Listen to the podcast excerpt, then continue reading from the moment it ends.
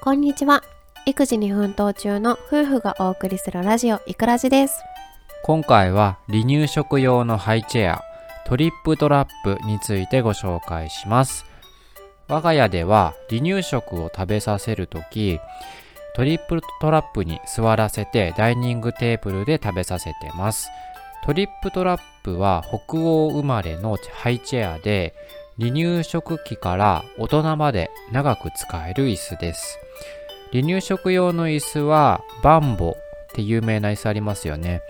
あの椅子のように、えー、床に直に置いたりあと大人用の椅子の上に置くタイプなんかもありますがトリップトラップはダイニングテーブルなどで使用する背の高い食事用の椅子となってます、えー、トリップトラップが使える時期は赤ちゃんが一人で座れるようになった生後78ヶ月頃からですね、えー、うちはいつからやってたっけ？6ヶ月ぐらいからチャレンジしてた気がする。そうだよね、うんうん、離乳食始まるのが6ヶ月ぐらいだったっけ？5ヶ月から始めてるのでうちは。あ、うん、その頃はまだ首が座ってなかったから、うん。だね、まだ使っていなかったけど、うんうんうん、首が座り始めた6ヶ月ぐらいから座らせてたね、うん、ちょっとなんか腰がしっかりしてきた時に、あそうそうそうそうそう。そうやりましたね、うん、もうやっぱりでも最初はやっぱ不安定でそうだね。なんかヒヤヒヤしたんですけど、うん、だんだんとねそうだね。やっぱり7ヶ月ぐらいからちゃんと座れるようになったよね。うん、うん、でこのトリップトラップチェアあのいいところなんですがまず足の裏がちゃんと板の上に乗ること。これかなり重要なんですよねなぜ重要かというと足がしっかり板に乗せられると力を入れて踏ん張れる姿勢が取れるから。そうすると顎や舌の力が使いやすくなり食べ物をしっかり噛めるようになるんだそうです。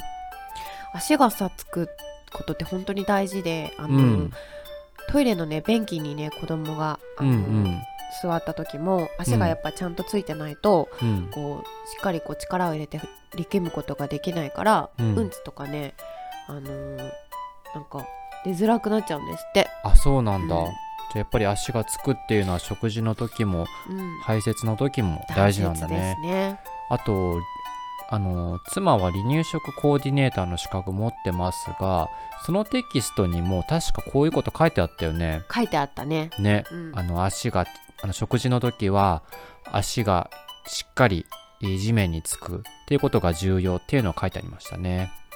逆に足がブラブラしてしまうと踏ん張れずうまく顎が使えなくなってしまいます。そうなると食事に集中できなくなってしまうんですね。えー、すると次第に食に興味が持てなくなってしまう可能性もあるんだそうです。でうちの子はトリップトラップのおかげか分かりませんが、まあ、正しい姿勢で食べられているので食べることがめちゃくちゃ好きだよね。大好きです。1日なんか4食5食ぐらい 本当に。食べてますね。ね。うん。何なんだろうねあれ。とにかく食べるよね。なんかすぐお腹空いちゃうみたいで、うん、あのねキッチンの前で「いただきます」のポーズをしてそう。なんかくれと催促するんですけども、うん、そう。ねでもお米がとにかく大好きなので、うん、なんかおにぎりとかね。そうそう。食べさせてますね、うん。まあ、とにかく食べること食が大好きなんだよね、はい、うん、いいことだ。いいことだよね、それとトリップトラップはダイニングで大人と同じ目線で食事を食べ、えー、楽しめるのがいいところだと思います。一緒に食卓を囲めるので楽しく食事ができます。最近はね孤食なんて言葉があるように赤ちゃんも一人で食事をしても楽しくはありませんよね。やっぱり大人と一緒に食事をする方が楽しいに決まってます。なので子供に、えー、食への興味を持ってほしいと考えているならトリップトラップは間違いなくおすすめできます。気になる安全面なんですが、トリップトラップは安全性が高いチェアであると言えます。まず安定感があるので全然倒れません。赤ちゃんが足でテーブルを蹴っても後ろに転倒することはありません。それと指を挟むような隙間もありません他のチェアだったら指が入るようなわずかな隙間があったりして怪我の心配があるんですねトリップトラップはそういった隙間がなくうちは今1年以上使っていますが今まで一度も手や指を挟んだことがありません。で保証期間も長く延長保証っていうのに加入すれば、え7年間も保証してくれます。こんなにねあの長い保証のあるハイチェアっていうのは私が調べた限りでは知りません。ありませんね。